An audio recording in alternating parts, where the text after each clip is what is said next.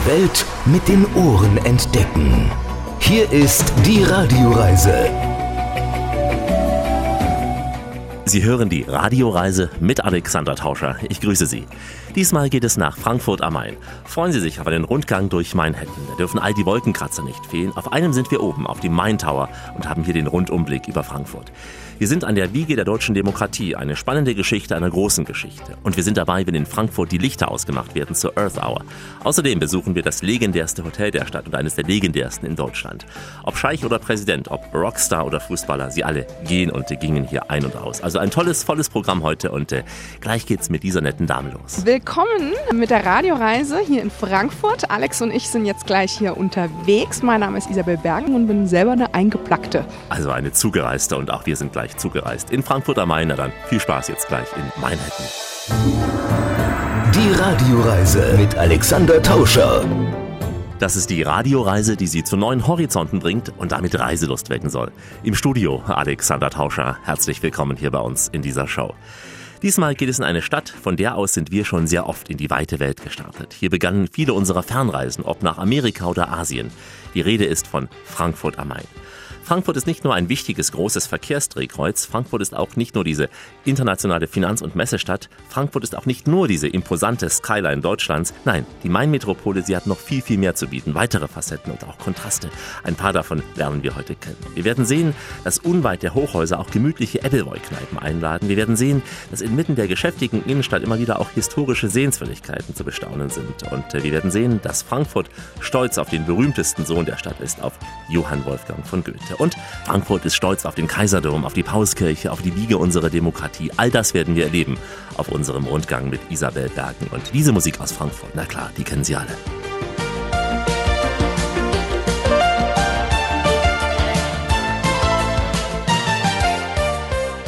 Herzlich willkommen in Frankfurt. Mein Name ist Isabel Bergen und wir machen jetzt einen Rundgang durch eine der kontrastreichsten Städte Deutschlands, wie ich finde, und eine der kleinsten Metropolen der Welt. Ja, da ist auch der Kontrast auch schon wieder mit dabei. Und wir fangen natürlich jetzt hier vor unserem Traditionshaus, ein Grand Hotel Steigenberger Frankfurter Hof an. Ja, wirklich ein äh, Hotel, das bis ins 19. Jahrhundert zurückgeht. Und direkt gegenüber haben wir natürlich das höchste Hochhaus Deutschlands immer noch der Commerzbank Tower. Ne? 299 Meter mit Antenne. Aber auch ohne Antenne ist es immer noch das höchste in Deutschland. Und äh, man sieht halt eben hier auch die Mischung aus Glasfassade und eben Aluminiumfassade. Und man hat hier einen dreieckigen Grundriss gewählt. Sir Norman Foster ist der Architekt. Es ist angeblich so der Beginn des nachhaltigen Hochhausbaus, also energiesparend und äh, möglichst nachhaltige Materialien. Yeah, Frankfurt City, Manhattan. Kleine Anekdote zu den Hochhäusern. Ja, wir haben mittlerweile Wanderfalken, die hier in Frankfurt nisten in den Hochhäusern. Und man hat hier oben, wo das Commerzbankzeichen ist, wo die Antenne beginnt, auch einen Nistkasten aufgebaut. Das ist denen nicht hoch genug, die gehen noch ein Stückchen höher. Und man muss sich vorstellen, die waren ja in äh, den 70er Jahren auf der roten Liste.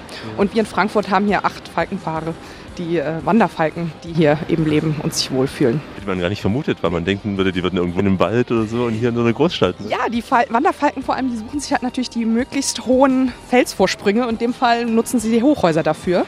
Und äh, wir haben hier natürlich auch ganz viele Tauben gehabt und um die haben sie sich auch gekümmert. Es gibt auch immer wieder dann im Sommer ne, in den Zeitungen dann Fotos von verschiedenen äh, Leuten, die in den Bürohochhäusern sitzen, wo dann halt tatsächlich so ein Wanderfalke gerade so durchs Fenster reinguckt. Ne? Herzlich willkommen Frankfurt City, wie du warst noch nicht hier. Dann pass mal auf, hier trinkt man Edelwohl statt Bier. In der City mit der Skyline, hier in Manhattan fühle ich mich so pudelwohl, da kannst dein Bobbes drauf verwetten. Römerberg, Kaiserdom, da wird sich die Reise lohnen. Die Hochhausentwicklung ist tatsächlich eine Nachkriegszeit. Wir haben hier auch das Junior-Hochhaus, äh, das ist aus den 50er Jahren mit dieser spiralförmigen Treppe und dem äh, Mercedes-Zeichen obendrauf.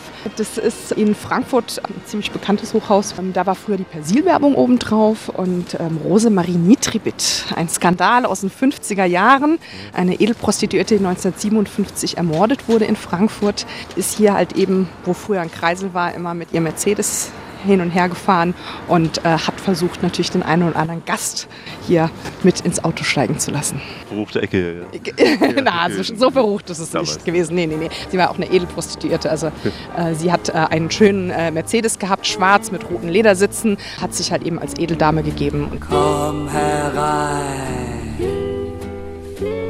Schließe Das war aber das erste Hochhaus hier, dieses kleine mit der Persilwerbung? Ähm, das war nicht das erste Hochhaus, aber so die Phase der ersten Hochhausentwicklung. Ja, wir sprechen bei Hochhäusern über Stockwerke, sieben Stück ungefähr, 20 Meter, also alles da, wo früher eben die Feuerwehrleiter eben nicht mehr hingehalten hat. Das heißt, man braucht einen zweiten Fluchtweg. In den 50er Jahren wollte man natürlich Frankfurt äh, modernisieren. Es war sehr stark zerstört im Krieg, wie viele Städte in Deutschland. Und in Frankfurt ist man halt eben Richtung Moderne gegangen, hat eben vieles dieser Bürogebäude aus den 50er Jahren erstellt, besonders entlang der ehemaligen Stadtmauer, was hier so hinter dem Bankenviertel auch ist. Und äh, das war so die erste Entwicklungsphase. Und äh, dann hat man in den 70er Jahren versucht, eben eher in die Ausfallstraßen mehr Hochhäuser zu bauen. Da gab es auch sehr viele Proteste. Das war der Fünf-Finger-Plan. Und man hat dann äh, sich eben mittlerweile für ein anderes Konzept entschieden, äh, das äh, Pulk-Konzept. Das heißt, dass man Hochhäuser auf bestimmte Zonen konzentriert. Und das sieht man heute natürlich sehr gut. Hier ist das Bankenviertel mit den meisten Hochhäusern. Wir haben über 250 Banken in Frankfurt, die auf einem globalen Level halt eben mitspielen. Und jede ausländische Bank, die eben Handel mit der Eurozone machen möchte, braucht einen Sitz in der Eurozone. Und daher kommen die hier eben auch nach Frankfurt. Money. Der Japan Tower äh, ist tatsächlich nach japanischem Standard gebaut worden. Das ist erdbebensicher, auch wenn wir keine hier haben. Ja, die Fassade erinnert eben an die Rüstung der Samurai auch. Und das Dach, das aussieht jetzt wie ein Hut, ist in Anlehnung an die Pagodendächter, die typisch sind. Äh, es war damals geplant worden, eben als Sitz des japanischen Konsulats und äh, der japanischen Firmen. Heute ist ähm, unter anderem EZB und McKinsey drin. Genau, der Main Tower ist äh, der Sitz der Hessisch-Thüringischen Landesbank, dieses runde bläuliche Gebäude mit der Antenne in der Mitte. Und oben auf der Antenne sieht man natürlich noch äh, das HR-Symbol, denn früher wurde dort Hessenwetter ausgestrahlt vom äh, Hessischen Rundfunk. Auf 200 Meter Höhe haben wir eben eine Aussichtsplattform. Du bist die Stadt nach meinem Geschmack. Wir fahren gleich hoch auf den Main Tower und erleben das 360-Grad-Panorama über Manhattan. Heute gibt's die Hessenschau zum Hören. Frankfurt am Main ist das Ziel der Radioreise mit Alexander Tauscher. Grüße Sie. Was fällt Ihnen bei Frankfurt am Main ein? Ganz sicher die Wolkenkratzer mit ihren Fassaden aus Glas oder Beton. Mal sind sie schmal, mal rund, mal spitz, mal mit und mal ohne Antenne. Diese Wolkenkratzer haben Frankfurt den Beinamen Manhattan eingebracht. Und damit hat sich das Stadtbild komplett geändert. Noch in den 50er Jahren voriges Jahrhundert wohlgemerkt, da war der Kaiserdom mit seinen 96 Metern das höchste Gebäude von Frankfurt. Heute reckt sich der Turm einer Bank in die Höhe. Naja, die hat ganz, ganz viel Kommerz. Im Namen zumindest. Oder hatte es auch in sich. Oder jetzt auch wieder, ja, mit Antenne auf. Fast 300 Meter kommt sie, na klar die Commerzbank. Insgesamt überragen rund 100 Hochhäuser die Stadt, meist Bank- und auch Bürogebäude. Und diese Wolkenkratzer, die schauen wir uns jetzt mal von oben aus an. In wenigen Sekunden, da bringt uns der sehr, sehr schnelle Fahrstuhl auf die große Aussichtsterrasse hoch über Frankfurt auf den Main Tower.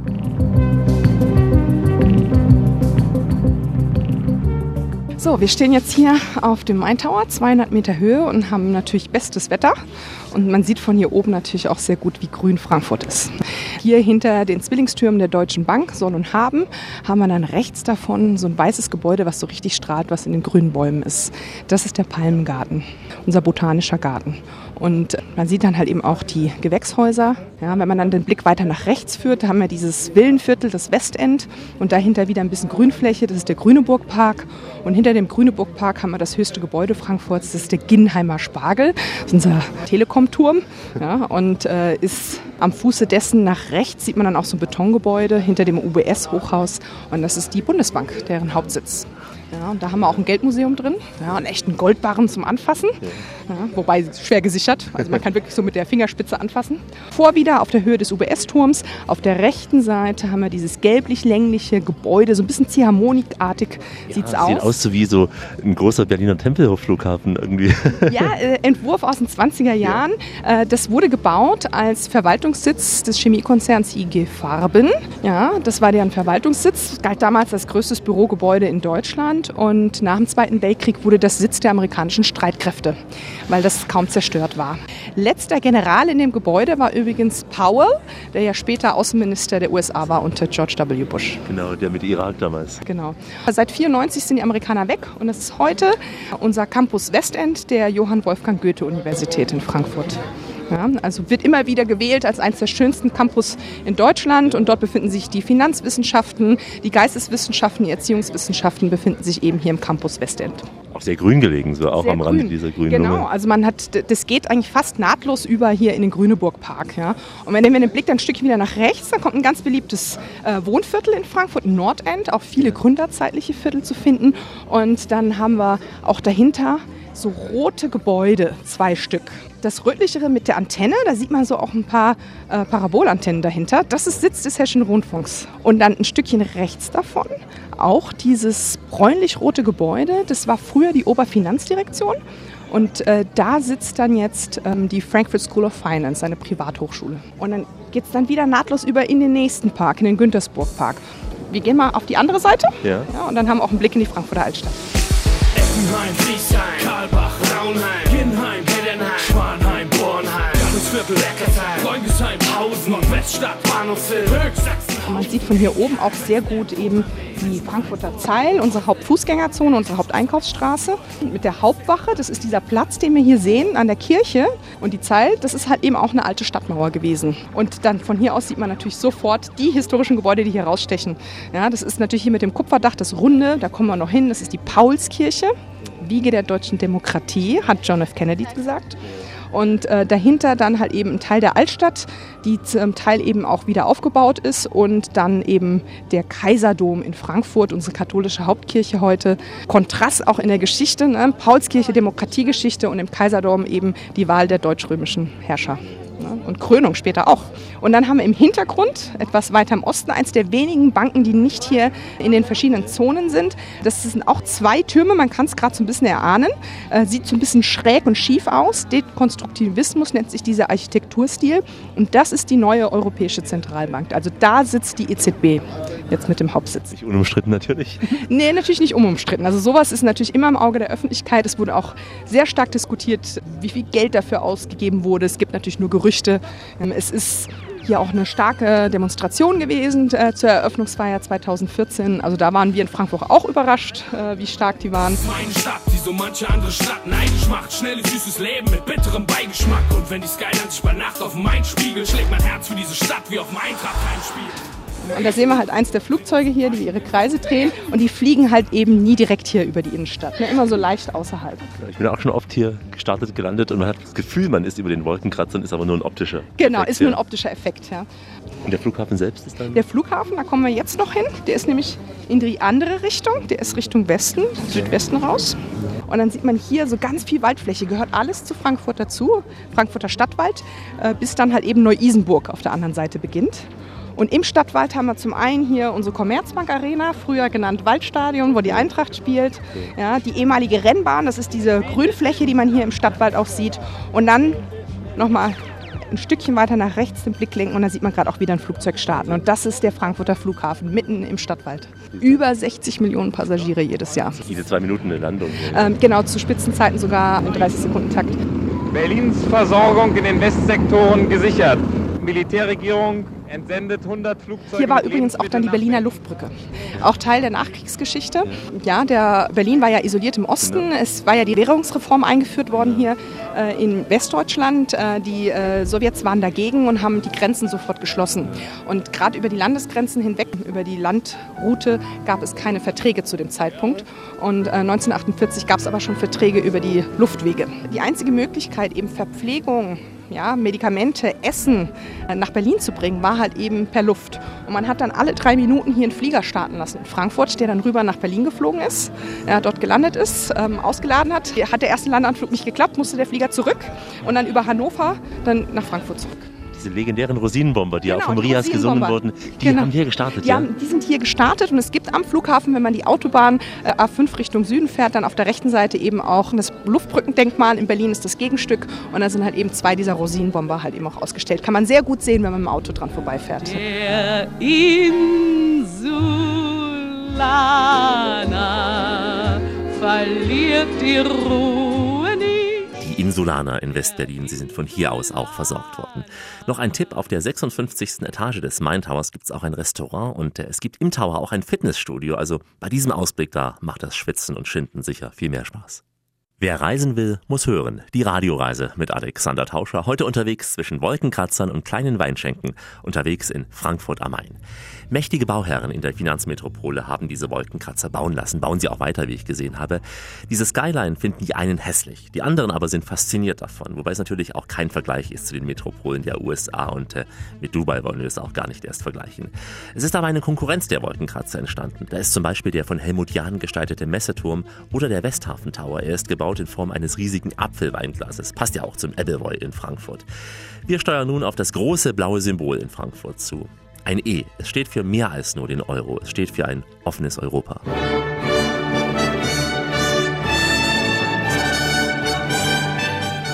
Wir befinden uns jetzt hier auf diesem kleinen grünen Streifen.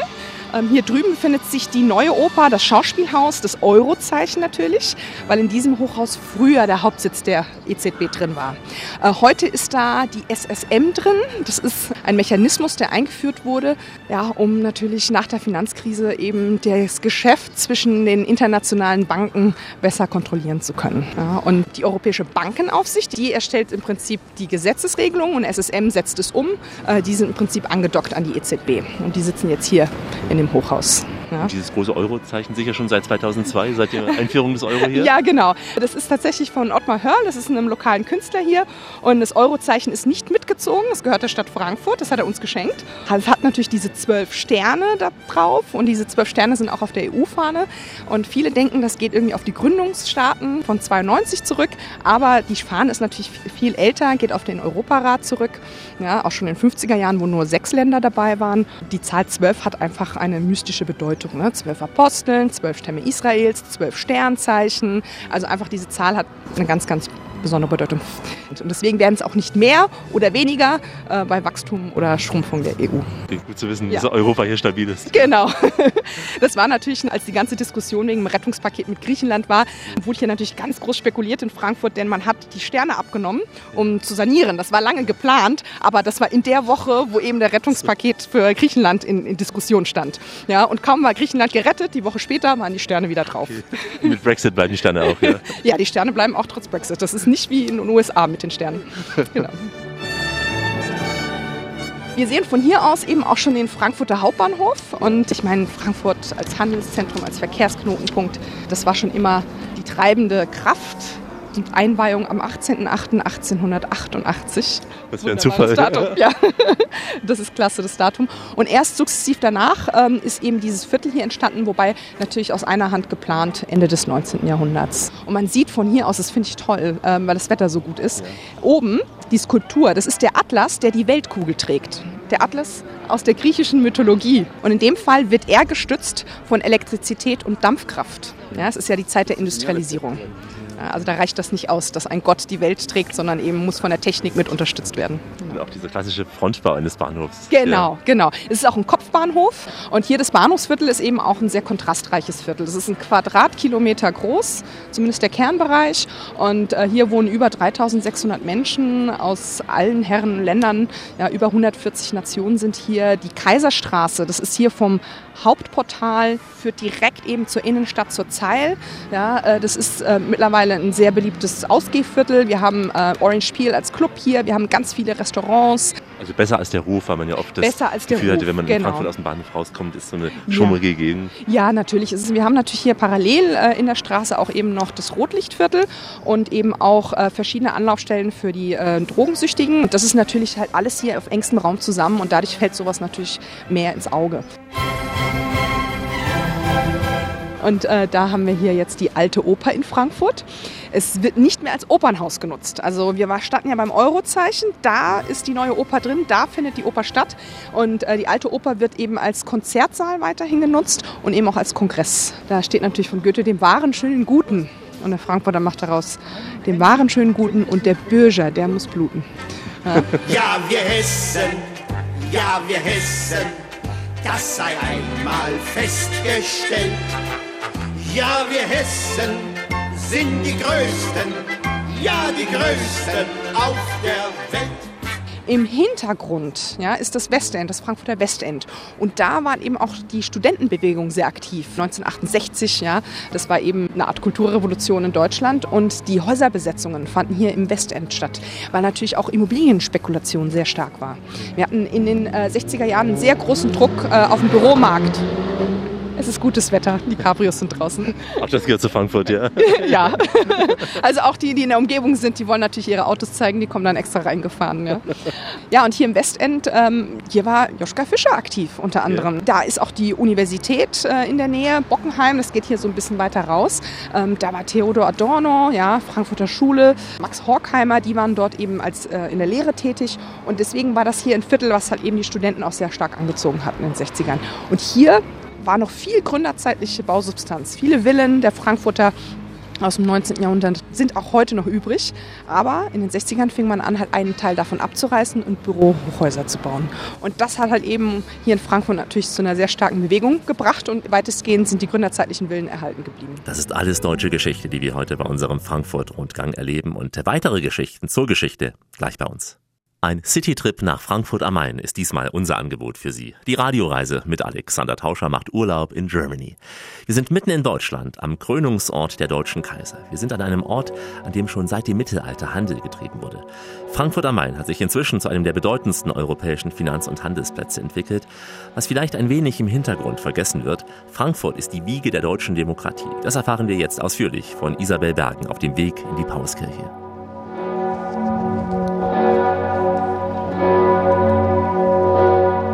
Stehen jetzt hier vor der Paulskirche. Das ist jetzt hier auch der Paulsplatz. Und hier war 1848 die erste frei gewählte Nationalversammlung in den deutschen Ländern. Ja, also das ist sozusagen das erste Parlament, was zusammenkam. Äh, man muss sich vorstellen, es hat natürlich eine ganz, ganz lange Vorgeschichte, unsere Revolutionsgeschichte. Ja, Napoleon hatte ja das, was das Deutsch-Römische Reich war, mehr oder weniger aufgelöst. Und dann kamen die Deutschen zusammen auch mit der Sehnsucht nach einem Nationalstaat, weil das gab es vorher ja nicht. Und man hat sich darauf gefreut, endlich als Nationalstaat geeint zu werden. Und man hat dann im Wiener Kongress allerdings entschieden, die Monarchen weiter zu stärken. Man hat versucht, eben wieder zurückzugehen, was Deutschland Damals dann waren das 40 Staaten ungefähr. Jetzt sind wir hier drin in der Wandelhalle und man sieht, erkennt sofort, erstens ist das hier 50er Jahre, so von der Architektur und vor allem ist es keine Kirche mehr. Wir haben das als nationales Denkmal heute und hier kann jeder zu den Öffnungszeiten rein. Wir haben ein paar Schaukästen, die noch detaillierter auf die Paulsgeschichte eingehen und die Nationalversammlung. Und dann hier sehr auffällig natürlich dieses Gemälde von Johannes Krützke und das ist der Zug der Volksvertreter. Ja. Und die Volksvertreter sind in ihren Anzügen und zwischendurch haben wir so ein paar symbolische Szenen. Man sieht, wie sie vielleicht zum Beispiel auf die Schafschere reagieren. Die Volksvertreter wenden sich ab, sie drehen sich weg. Oder die Germania, ja, die Personifizierung, ist schwanger. Ja, schwanger mit einer Idee, die leider nicht zur Geburt kommt. Das Ziel der Nationalversammlung 1848 war ja ein geeintes Deutschland, ein Nationalstaat.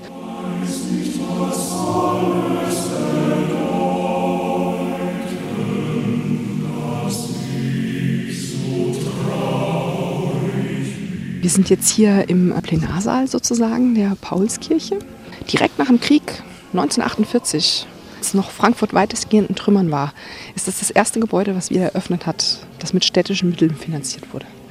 Ja, und das war damals auch sehr kontrovers, denn warum wird hier Geld reingepumpt, wenn nicht eben in Wohnungen? Warum war das so wichtig? Also es gab zwei Gründe.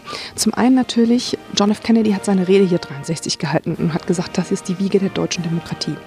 Das, was für uns die Grundgesetze heute sind, das ist 1848 hier entstanden. Das hat man hier diskutiert und hier niedergeschrieben. Das heißt Pressefreiheit, Religionsfreiheit, alles Werte und Gesetze bei uns heute, die man hier in, eben entwickelt hat. Ja, das ist der Ursprung.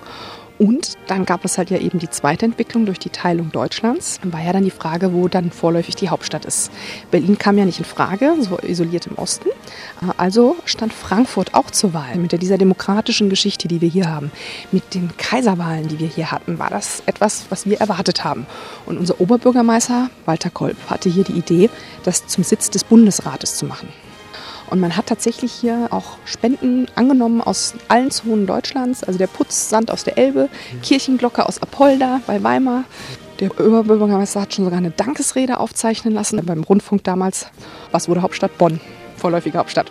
Also äh, hatten wir hier natürlich jetzt ein schönes nationales Denkmal. Und was ich toll finde, ist, dass es eben für jedermann zugänglich ist, es sei denn, es ist eine Veranstaltung hier. Und es sind auch ganz ausgewählte Veranstaltungen. Friedenspreis des deutschen Buchhandels, jedes Jahr nach der Buchmesse ein paar bekannte Namen, Max Frisch, aber auch Astrid Lindgren hat diesen Preis bekommen oder halt eben auch Club of Rome in den 70er Jahren. Also das sind oft Begriffe, die eben nicht nur Deutsche, sondern auch im internationalen Raum viele kennen. Fast alle, die Rang und Namen haben, ob aus Kultur, Wirtschaft oder Politik, die haben hier schon einmal auf der Bühne gestanden. Ob als Preisträger oder als Laudator, ob als Redner oder Diskutant. Die Pauskirche in Frankfurt am Main war unsere Station. Und nach so viel Geschichte haben wir gleich Entspannung und Unterhaltung im Programm. An einem Ort, der aber auch Geschichte ist, im Frankfurter Hof. Jetzt gleich bei uns, wie immer an dieser Stelle. Auf Weiterhören. Die Radioreise mit Alexander Tauscher. Richtet auf eure Lauscher, denn hier spricht der Tauscher, der Alexander, grüßt sie alle miteinander und wünscht auf diese Weise eine schöne Radioreise. Auch das muss sein, heute Frankfurt am Main. Heute also ein Citytrip in das Finanzzentrum, in die Europastadt. Manche sagen die kleinste Metropole der Welt. Wer an Frankfurt denkt, der denkt sicher an die Skyline als erstes. Und mitten in dieser Skyline gibt es einen Ort voller Tradition, den Frankfurter Hof, das legendäre Steigenberger Hotel. Holger Flori ist hier der Director Commercial und wir plaudern ein wenig mit ihm darüber, was denn hier so alles Kommerz bringt. Der Frankfurter Hof ist seit 1876 jetzt am Markt. Es ist die einzige Hotelikone in Frankfurt. Der Frankfurter Hof trägt auch den Namen der Stadt. Richtig in der Innenstadt sind wir das einzige klassische 5 Sterne plus Grand Hotel. Und so eine Hotelikone muss natürlich auch gepflegt und gehegt werden. Verschiedene äh, Präsidentensuiten, eine Royal Suite mit über 300 Quadratmetern, die auch von entsprechenden Royals gebucht wird. Kann man den Namen nennen? Es gehen ja wirklich die Großen ein und aus. Wenn Sie nach Frankfurt kommen, müssen Sie ja zwangsläufig hier in dieses beste Haus rein. Also sagen wir so, die Staatsgäste, die Royals, die nach Frankfurt kommen, die übernachten auch zu 99,9 Prozent bei uns im Haus. Also die Diskretion, die wir da bewahren, wir sprechen also nicht über die Stars und Sternchen, die bei uns nächtigen, aber man kann schon sagen, dass wir so die ein oder anderen Stars bei uns im Haus auch haben, ganz klar. Das sind keine deutschen Gäste, das sind dann eher Gäste, die aus dem benachbarten Ausland kommen, aus UK, aus US, aus Russland, aus den arabischen Ländern. Das sind so die, die prädestinierten Gäste, die dann auch gerne mal in, in der Royal Suite nächtigen. Ja. Und dann ihren Full Service bekommen, also die gehen nicht hier runter zum Frühstücken dann? Unterschiedlich. Also es gab schon den einen oder anderen Staatsgast, der auch durchaus hier unten im Frühstücksbereich dann äh, gefrühstückt hat. Das kam vor, aber in der Regel sind sie dann doch auf der Suite und haben dann ja, je nachdem auch gerne mal den, den Butler-Service, der in Anspruch genommen wird. Ja, auch dieses Ambiente, den Pianospieler, der wirklich von der Stimme klingt wie Louis Armstrong. Also ich dachte eben, hier ist Louis Armstrong wieder erstanden. das ist der Bruder. Deswegen. Ja, Spaß beiseite.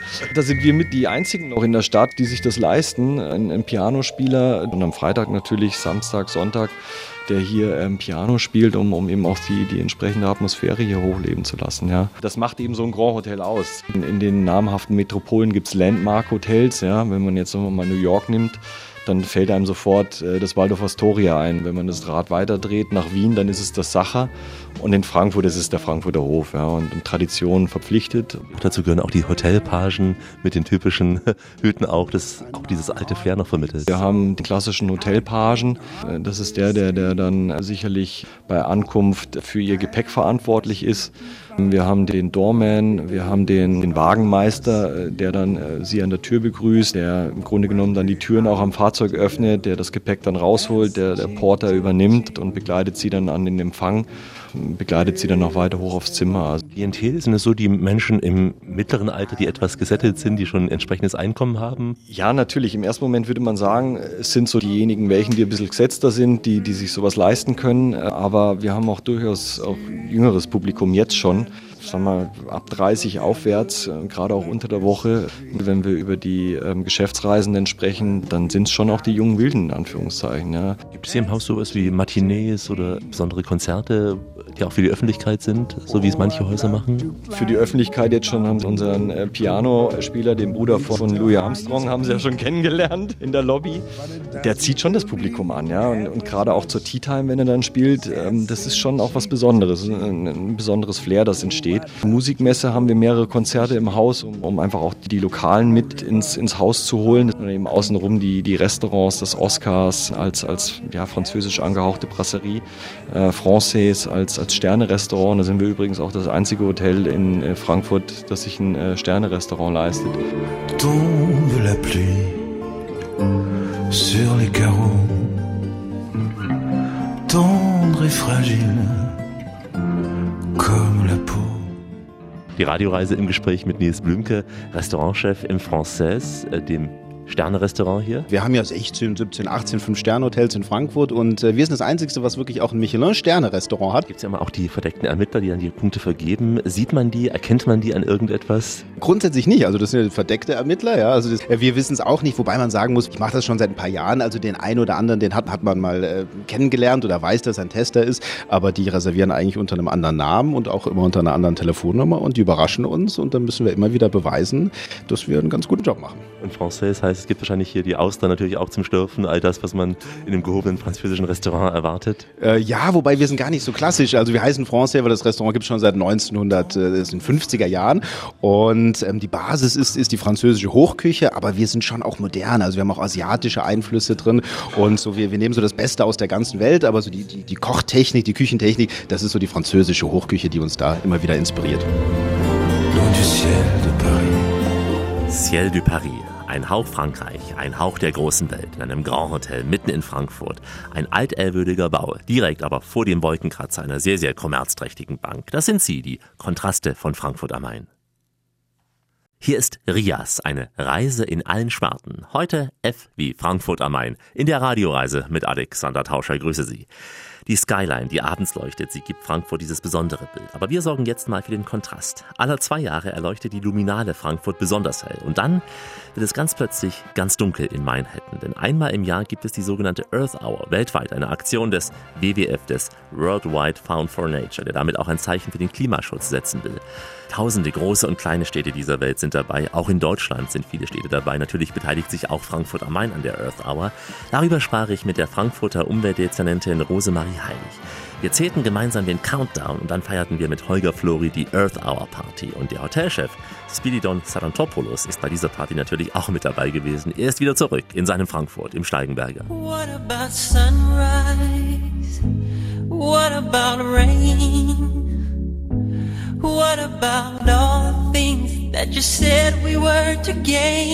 Die Skyline, die ja immer hell erleuchtet ist, wird plötzlich ganz dunkel sein. Und das ist ein unglaublicher Effekt, den man ja nur einmal im Jahr sieht, nämlich bei der Earth Hour. War es damals umstritten, das zu installieren, ja auch hier in Frankfurt?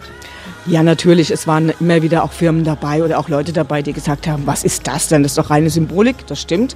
Es ist eine Symbolik. Wir machen halt aufmerksam auf die Energieverschwendung, die wir tagtäglich betreiben und machen bewusst, dass es einfach notwendig ist, Energie zu sparen. Aber es ist sehr symbolisch und trotzdem ein sehr, sehr deutlicher Akt. Es wird sehr, sehr dunkel. Wahrscheinlich, wie manche Frankfurter es noch aus äh, Zeiten des Zweiten Weltkrieges kennen. Also so vom Bild her, diese Dunkelheit, die man sonst gar nicht kennt. Ich kann Ihnen sagen, ich habe es auch mal erlebt, aber da war ich äh, auf einem Bauernhof und das war für mich ein totales Erlebnis, weil ich bin ja Frankfurter Mädchen, wie man so schön sagt. Und als es da dann in der Nacht so dunkel war, das ist sozusagen das Erlebnis, was wir jetzt hier gleich erleben werden. Es ist wirklich mal richtig dunkel wird in einer Großstadt. Also auch die EZB wird ihr Licht ausschalten, die ganzen großen Banken werden ihr Licht ausschalten. Das heißt, die Skyline von Frankfurt ist dunkel und das ist so ein, ein ganz großes Zeichen, dass jetzt wirklich alle großen Gebäude plötzlich gar kein Licht mehr haben. Passiert das automatisiert oder ist da jeder selber verantwortlich, dann um Punkt halb neun abzuschalten? Ja, wir zählen nachher einen Countdown runter und das hören ja dann auch alle, das wissen auch alle. Das heißt also, jeder, der jetzt für die Technik verantwortlich ist, nimmt an diesem Countdown teil und macht um 20.30 Uhr Licht aus. Wir haben jetzt hier diese große Party. Gibt es solche Veranstaltungen auch an anderen Orten in Frankfurt? Solche Earth Hour Partys? In Frankfurt nicht, das ist sozusagen die Zentrale, aber ich bin ja vorhin von zu Hause losgefahren, habe dann gesehen, dass Neuseeland angefangen hat, dann halt Australien und dann geht es ja wie an Silvester, das wissen wir ja auch, an Silvester ist ja Neuseeland, Australien sind die ersten Städte, die Silvester feiern und so ist es auch. In Neuseeland ist diese Stunde ja schon rum und in Australien auch und jetzt geht es durch die Welt, ja, und in Europa geht dann halt insgesamt das Licht aus und eben auch in Frankfurt. Und es gibt ja immer mehr Städte, mehrere hundert in Deutschland. Glauben Sie auch, dass noch weitere Städte hinzukommen werden nach Frankfurt? Das war ja auch sicher nicht die erste. Ja, das ist ja so. Also wenn erstmal einer anfängt und der Effekt dann halt auch so ein großer wird und alles darüber redet, dann wollen auch alle dabei sein. Und das ist genau das, was wir ja machen. Also wir wollen so einen Schneeballeffekt haben, wir wollen, dass so ein Mitmacheffekt entsteht und dass das immer mehr werden. neun, acht, sieben, sechs, fünf,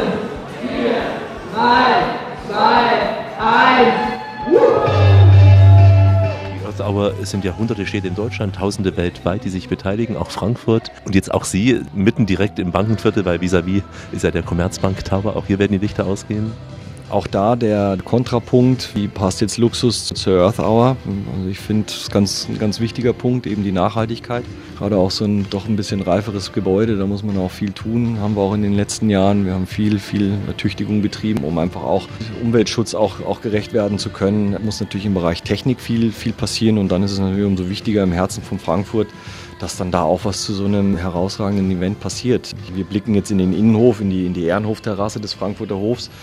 Dort ist eine, eine wunderbare Tanzfläche, 4x4 Meter aufgebaut, die, die mit Leuchtdioden ausgestattet ist. Und wenn dann die Lichter ausgehen, werden wir durch Tanz eigene Energie kreieren, eigenen Strom erzeugen und, und somit auch unseren Beitrag zur, zur Umwelt, zur Nachhaltigkeit und zur Earth Hour zu leisten. Außenrum dann eben auch mit Musik, mit vielen Tänzern dann noch so ein paar Cardio-Geräte, wo man dann auf einem Laufband oder auf einem Rad Strom erzeugen kann. Also wird eine ganz spannende Geschichte werden.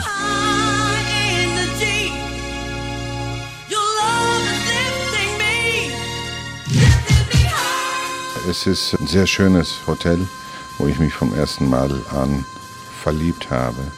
Und wie Sie sehen, ich kann nicht loslassen. Ich bin schon das zweite Mal hier. Ist ja sehr selten, dass ein Hotelchef zurückkommt. Meistens wechselt man ja von einem zum nächsten, auch innerhalb der Gruppe. Aber dass jemand zurückkommt, ist äußerst selten, wenn nicht einmalig. Also für den Frankfurter Hof einmalig und ansonsten auch sehr selten bis gar nicht. Und insofern, you never know. Das ist das erste Mal. Und nichtsdestotrotz, sage ich mal, ist es wie das gleiche Buch zweimal lesen. Sie kriegen allerdings das Ganze mit einer ganz anderen Tiefe und ganz anderen Facetten war. Sehr viele Promis gehen hier ein und aus, auch für Sie schon wahrscheinlich normal, auch jedem Prominenten zumindest mal kurz die Hand zu reichen. Von der anderen Seite sage ich mal normal, die Routine ist es nicht und trotzdem ist es jedes Mal wieder besonders. Und noch Besonderes ist es, wenn man die gleichen Promis zweimal begrüßen darf oder mehrmals, die in einem Hotel kommen und dann natürlich entstehen auch Freundschaften oder Bekanntschaften und äh, das ist schon toll. Kann man ein paar Namen nennen, die jetzt auch schon bekannt sind oder wo Sie sagen, da erinnere ich mich besonders gern dran? Ich sag mal, als Hotelier ist man immer diskret und äh, nicht nur zur Diskretion verpflichtet, sondern das ist so. Ansonsten äh, würden wir ja natürlich viele Geschichten erzählen können. Also ich kann Ihnen garantiert sagen, dass ich, äh, falls ich ein Buch schreiben würde, mindestens zwei daraus werden könnten. Ne? Vom Material her und von den Stories. Müssen wir darauf warten, bis Sie irgendwann mal in Pension gehen? Ja, die Pension, die wird kommen, auf alle Fälle. Ob ich dann die Bücher schreibe, das weiß ich nicht. Ne? Schauen wir mal, da sehen wir schon, sagte mal der große Franz. Und ich bin mir ganz sicher, dieser Kaiser war auch schon hier im Frankfurter Hof.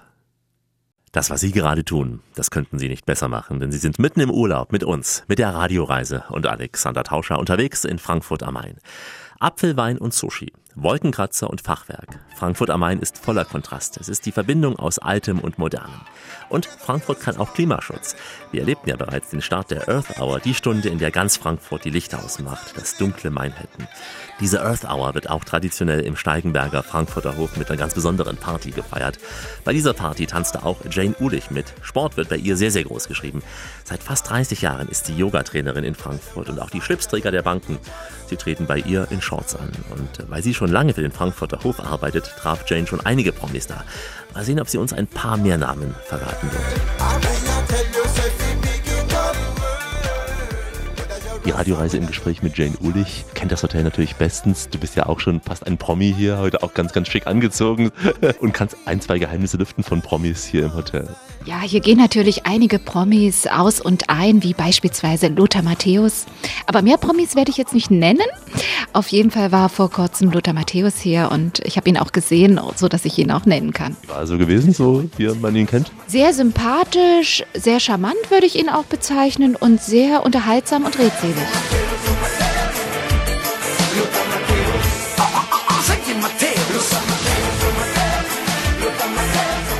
Wir haben ja hier eines der schönsten Spaß und was natürlich auch was ganz Besonderes ist, ist Yoga. Es wird sogar Yoga angeboten. Das heißt, wenn Gäste kommen und abends noch irgendetwas Schönes für sich machen können, können die natürlich auch einen Yoga-Lehrer buchen. Du bist ja auch selber auch Yogalehrerin. Ja, genau. Für mich ist das so etwas ganz Besonderes, weil ich selber auch Yoga-Lehrerin bin. Ich bin Fitnesstrainerin und sogar Zumba-Trainerin. Und für mich ist der Ausgleich von Körper, Seele und Geist etwas ganz, ganz Wichtiges in unserer Gesellschaft. Gerade weil wir Menschen uns hier in Frankfurt ganz besonders oft immer wieder in einem richtig großen Hamsterrad befinden und da ganz, ganz schwer wieder rauskommen. Und deshalb ist es für mich besonders wichtig, Menschen auch mit dabei zu helfen, aus dem Hamsterrad herauszukommen kommen.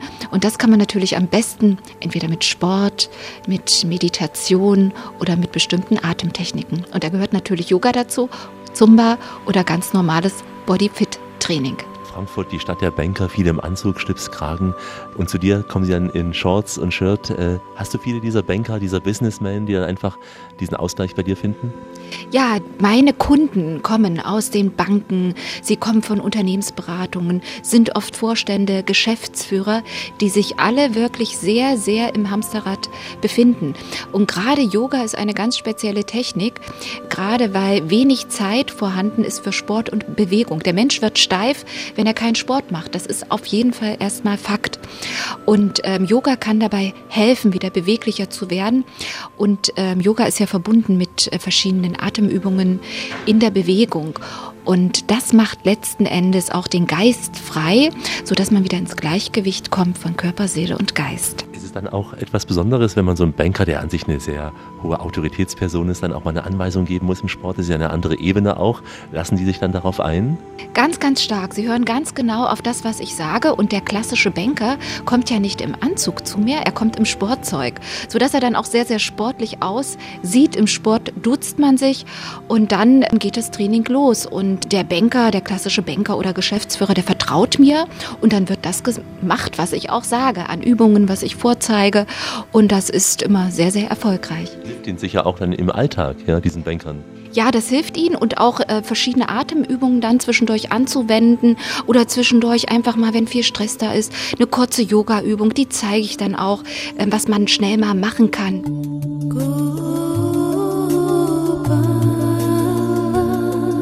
Sehr schön sind ja auch diese heilenden Buchstaben, also das klassische Om, das wird als AUM gesprochen, als Aum in der Atmung. Und das zu verwenden, das ist natürlich etwas ganz, ganz energetisches. Und wenn man das von einer großen Veranstaltung oder wenn man sich im Stress befindet, anwendet, dann kommt man ins Gleichgewicht.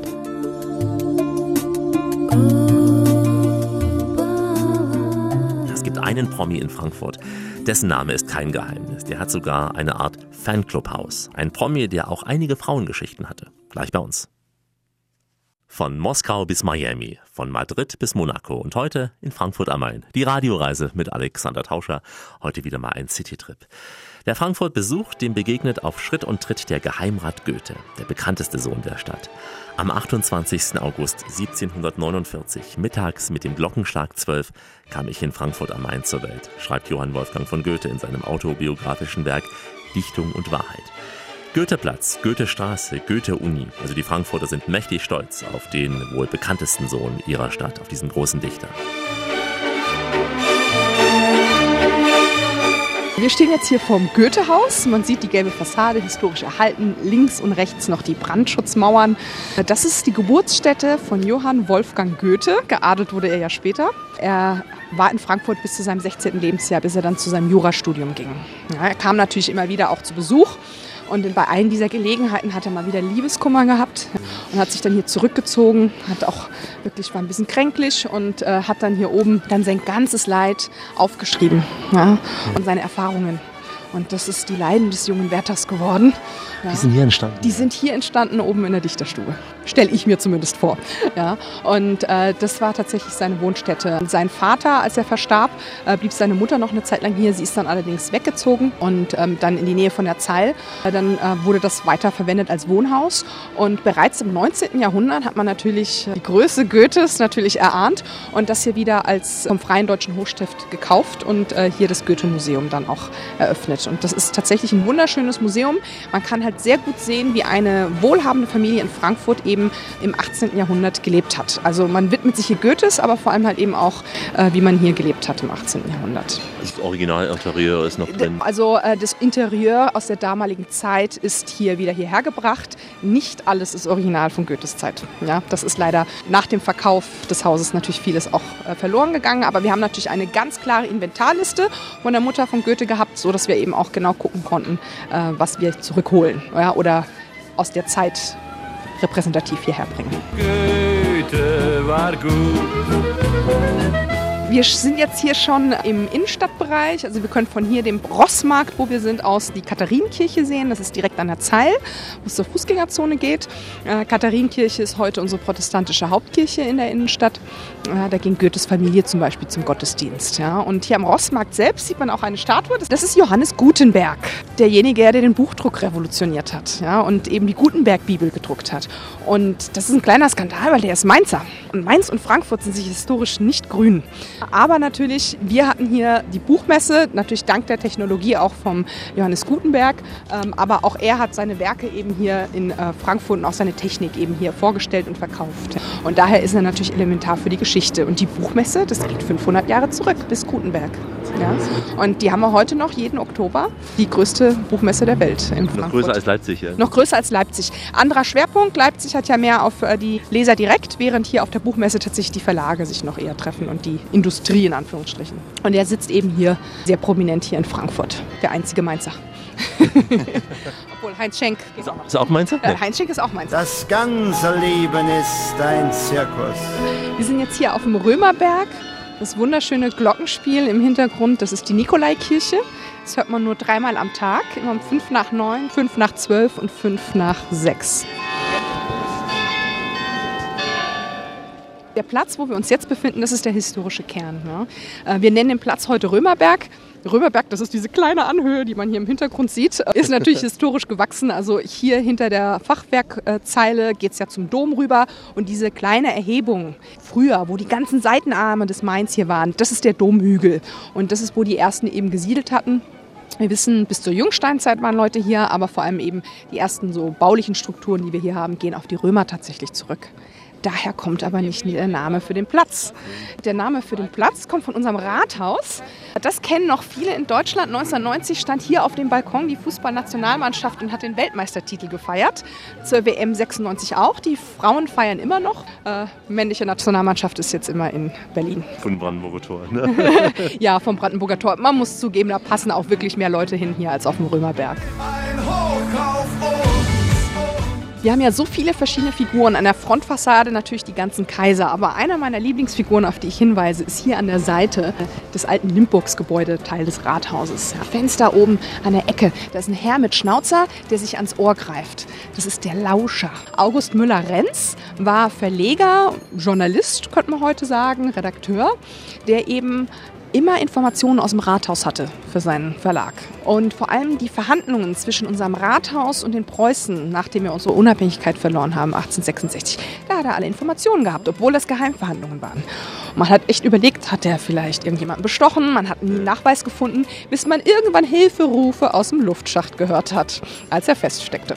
Aufgrund dieser gewieften Geschichte hat man ihm hier auch ein Denkmal gesetzt. Als Lauscher. Als Lauscher. Ist ja der Slogan der Radioreise. Richtet auf eure Lauscher, hier spricht der Tauscher. Deswegen habe ich mir den auch ausgesucht. Der Lauscher hält seine Ohren auf und vor allem das Mikro angeschaltet für weitere Geschichten aus Frankfurt. Die Radioreise mit Alexander Tauscher geht langsam in die Schlussetappe. Heute ein Rundgang durch Frankfurt am Main. Wir machen jetzt das, was wir am liebsten unterwegs machen. Wir reden über Essen, über Trinken und alte Schlager. Denn Frankfurts Gastronomie ist unser Thema, hat mehr zu bieten als nur die Frankfurter Würstchen. Die Restaurantszene reicht von Äthiopien bis Vietnam, aber wir nehmen jetzt mal doch die Klassiker ins Visier und das an einem Ort, da könnte ich stundenlang bleiben. Bin ich auch geblieben, habe einiges an Geld ausgegeben. Wir sind jetzt hier in der Frankfurter Kleinmarkthalle. Das Gebäude ist aus den 50er Jahren und das ist die Seele Frankfurts. Also hier kriege ich meine Traditionsleckereien. Ja. Ich kriege hier die Pakete für die Frankfurter Grisauce, die grüne Soße aus Schmand und Joghurt. Das Rezept sind tatsächlich nur sieben Kräuter, Borretsch, Kerbel, Kresse, Petersilie, Pimpinelle, Sauerampfer und Schnittlauch. Und die Grisauce wird traditionell mit gekochten Eiern oder gekochten Kartoffeln gegessen oder Tafelspitz. Ja, und die moderne Variante ist dann das Frankfurter Schnitzel. Und dazu wird gerne getrunken der Frankfurter Ebbelwoi. Ja, Apfelwein heißt das auf Hochdeutsch. Ebbelwoi ähm, wird tatsächlich von den Streuobstwiesen einfach Apfelwein gekeltert. Ja, Im September fängt man an. Aber man diskutiert natürlich dann im Jahresende, ob der gut geworden ist oder nicht. Und er wird traditionell, wenn man eine Gruppe ist, aus dem Bembel serviert. Und das kennt man doch von Heinz Schenk. Ne? Natürlich aus, aus dem legendären blauen Bock Gen mit Lea Wöhr. Genau. Und äh, die Sendung äh, wurde tatsächlich im Studio aufgenommen, nicht in der Ebbelwoi-Wirtschaft. Da ist einfach nicht genug Platz dafür. Ruhig steht Platz für Arm und Reich. Nur im blauen Bock. Wo gibt es keinen Zapfenstreich? Nur im blauen Bock. Wo küsst uns mal die Kellnerin? Nur im blauen Bock. Wo riecht ein Handkäse wie Jasmin? Nur im blauen Bock. Es gab eine Wirtschaft, der schwarze Bock, der war sehr beliebt vor dem Krieg und es gibt heute noch den grauen Bock und man vermutet eben, dass es so eine kleine Wortspielerei ist, denn durch den Appleboy, ne, ja, da wird man ja ein bisschen blau von. Im blauen Bock, ein Appleboy, Das heißt ja, Heinz Schenk war nicht der große Liebhaber. Ja, Heinz Schenk war ja eigentlich Mainzer ja, und äh, deswegen sagen wir, hat er halt den Appleboy nicht ganz so gut vertragen. Wobei, wenn man ehrlich ist, er muss die Sendung ja irgendwie durchhalten. Hätt der Adam aus dem Apfel Äpfelwein gemacht. Der Bembel, den gibt es natürlich in unterschiedlichen Größen und wenn er irgendwann so groß ist, dass es ein 12er oder 20er Bembel ist, also 20 Gläser, ja, dann kann man natürlich diesen Bembel, ja, dieses Steingut nicht mehr heben. Deswegen hat man dann irgendwann halt noch einen Faulenzer dazu. Das ist so ein Metallgerüst, wo der Bembel drin schwenkt und dann muss man ihn nur noch kippen. Und dann gibt es den Faulenzer dazu. Und getrunken wird aus gerippten Gläsern. Ja, ganz wichtig, gerippt, ja, äh, damit es eben nicht von den fettigen Waschfingern aus der Hand rutscht. Und immer kalt getrunken. Also geht es nicht wie Glühwein sowas. Äh, doch, das gibt es im Winter auch mittlerweile. Apfelglühwein, sehr lecker. Äh, oft für Leute, die zum ersten Mal Appleboy trinken, die nettere Alternative, weil er nicht ganz so herb ist. Er ist sehr herb im Geschmack. Also wir tun ja kein Zucker dazu. Ne? Cidre wird Zucker zugesetzt, deswegen ist es so süß. Aber wir haben auch meistens mehr Alkohol als Cidre, ne? 5 bis 6 Prozent wie beim Bier. Äh, macht aber auch keinen Bierbauch, ist kein Hopfen drin. Also ist wirklich die gesündere Alternative mit ein paar Mineralien mehr auch. Hätt der Adam aus dem Apfel Äpfelwein gemacht. Bei Heinz Schenk war ja ab und zu auch mal Günter Strack zu Gast, auch so in Hesse. Und die haben damals gemeinsam Frankfurter Würstchen gegessen. Ja, genau. Das ist natürlich hier auch eins unserer Schlager hier, auch in der Kleinmarkthalle eben zum Probieren. Also die Frankfurter Würstchen sind heute Brühwürstchen. Ganz früher waren das einfach nur Frankfurter Bratwürstchen. Ja? Und ganz wichtig zu unterscheiden zu den Wienern. In Wienern ist Kalbsfleisch mit drin, bei uns ist 100% Fleisch in den Frankfurter Würstchen.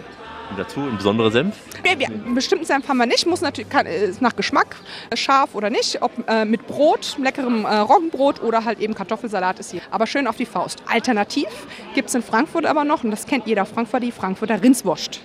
Die Rindswurst, die bekannteste ist von Gref Völsing, die wird heute noch in Frankfurt produziert, im Ostend hinten. Äh, und diese Metzgerei zu 80 Prozent machen die nur Frankfurter Rindswurst. Schön knackig, äh, schön würzig im Geschmack. Und das dritte, was ich noch kenne, wäre der Frankfurter Kranz. Ah, der Frankfurter Kranz, das ist natürlich Hüftgold hoch 10.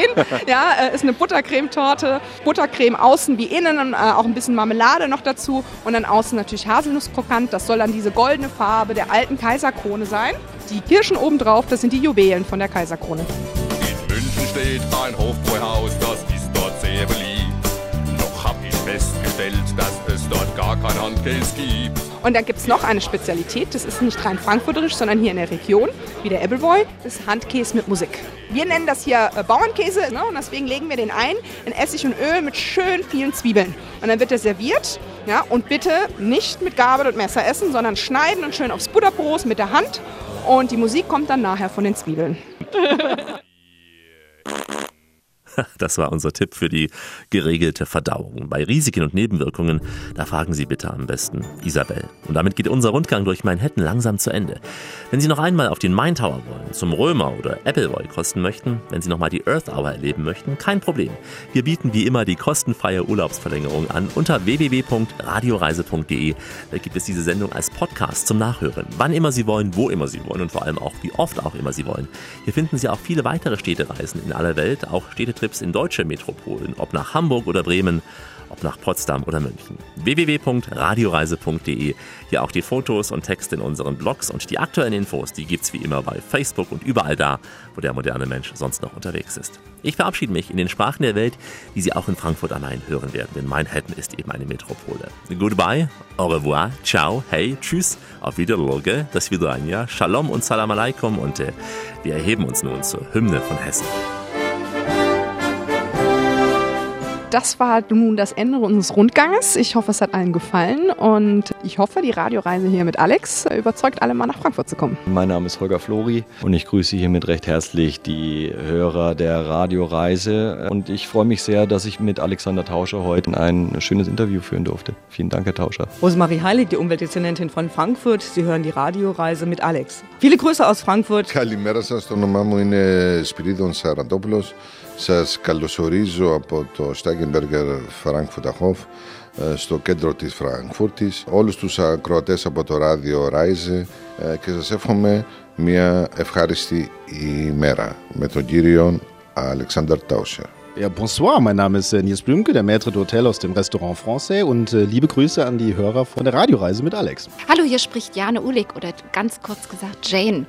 Ich bin schon lange Zeit äh, Frankfurterin, fühle mich sehr wohl hier in Frankfurt und ich grüße jetzt alle Hörer der Radioreise. Ich höre die Sendung sehr, sehr oft und bin immer wieder begeistert von den Inhalten, die ich da vermittelt bekomme. Ich grüße euch und ich hoffe, dass ihr immer wieder reinhört. Bye, bye. Ach ja, solche Hörer wünscht man sich. Vielen Dank, Jane. Bleiben Sie schön reisefreudig, meine Damen und Herren, denn es gibt noch mindestens 1000 Orte in dieser Welt zu entdecken. In diesem Sinn, wie immer, bis bald. Wenn du es spürst, machen wir alles richtig. Die Radioreise mit Alexander Tauscher. Die Welt mit den Ohren entdecken.